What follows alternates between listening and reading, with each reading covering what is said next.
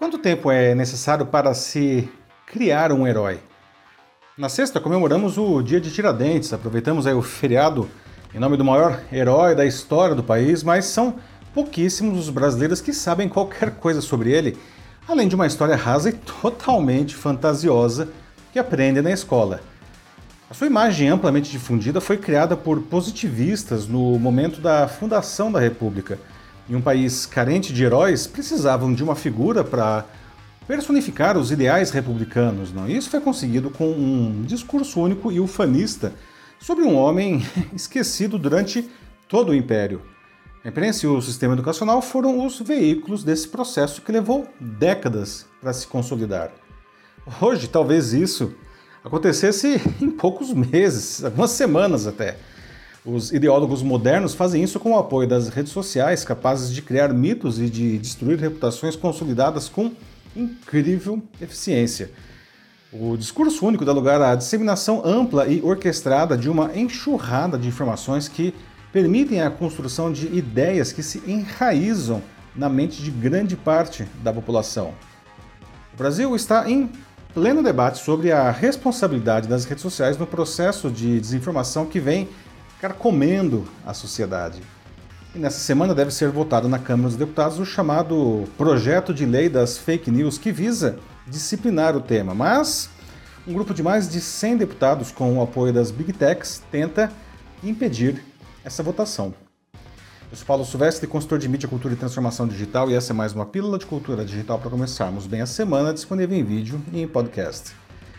É de se perguntar por que a resistência a esse projeto de lei e como tanta gente compra essa ideia.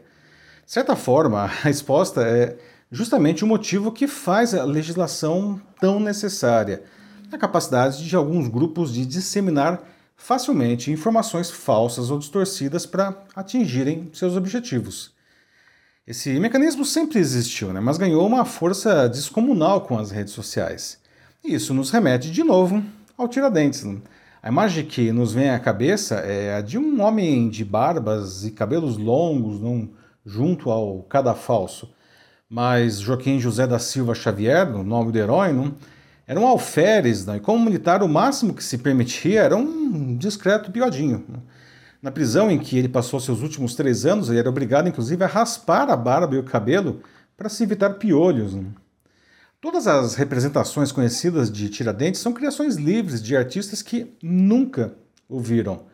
A mais famosa delas, com essa longa barba e a cabeleira, não, surgiu aí sob medida para remeter à imagem de Jesus Cristo, não, reforçando o aspecto messiânico do personagem que se desejava criar.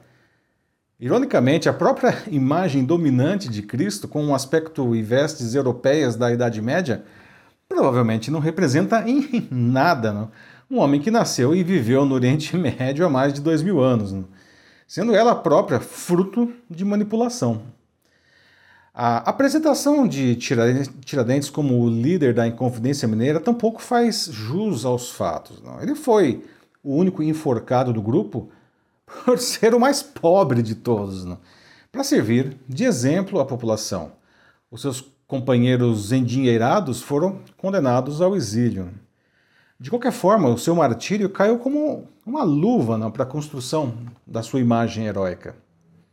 Nos dias atuais, ninguém precisa morrer para se tornar símbolo nacional. Né?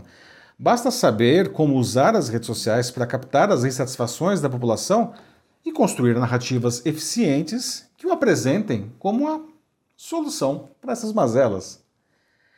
Podemos argumentar que o texto Libertas que será tamen, que é tradicionalmente traduzido como liberdade ainda que tardia, nunca esteve tão atual graças ao debate em torno da responsabilidade das redes sociais pelas fake news. A frase em latim foi proposta pelos inconfidentes para a bandeira da República que eles imaginavam para o Brasil lá no final do século XVIII. Hoje ela faz parte da bandeira do estado de Minas Gerais. Né? Aqueles que se opõem à regulamentação das redes sociais argumentam justamente que isso cercearia a liberdade de expressão, abrindo caminho para todo tipo de censura. E como todo processo eficiente de desinformação, a ideia se constrói sobre argumentos verdadeiros e até desejáveis, no caso a liberdade, né? mas colocados de uma maneira maliciosamente distorcida para convencer grande parte da população a apoiar os interesses de um grupo.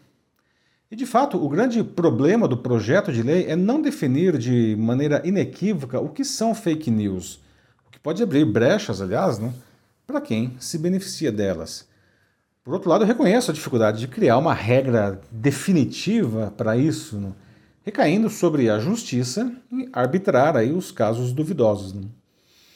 Outro ponto questionável do projeto é garantir a imunidade parlamentar ao meio digital. Não, ah, não é segredo algum que entre os maiores produtores, disseminadores e beneficiários da desinformação estão muitos políticos. Né?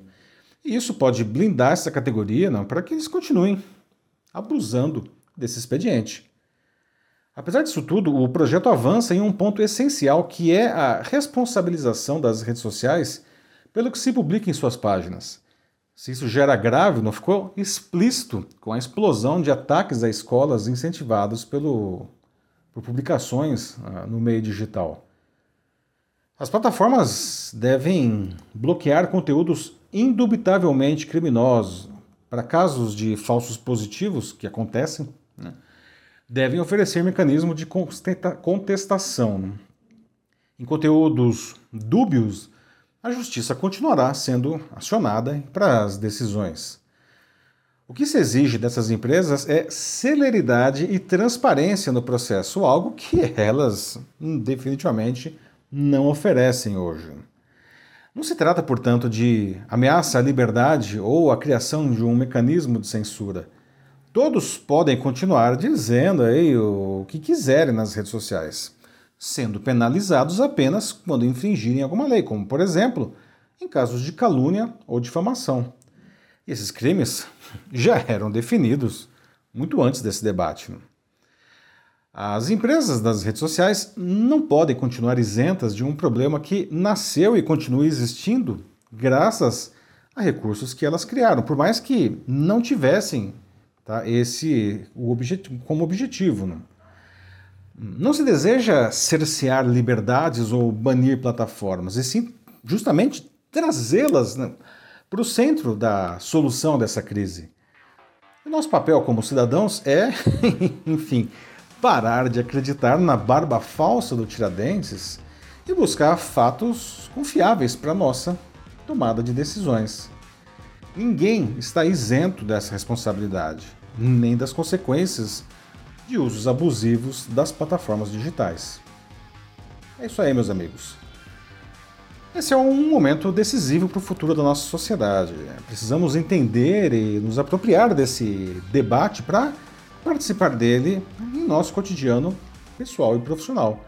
Se você quiser debater sobre isso na sua empresa, sua instituição, mande uma mensagem aqui para mim que vai ser um prazer conversar com vocês. Eu sou Paulo Silvestre, consultor de mídia, cultura e transformação digital. Um fraternal abraço. Tchau.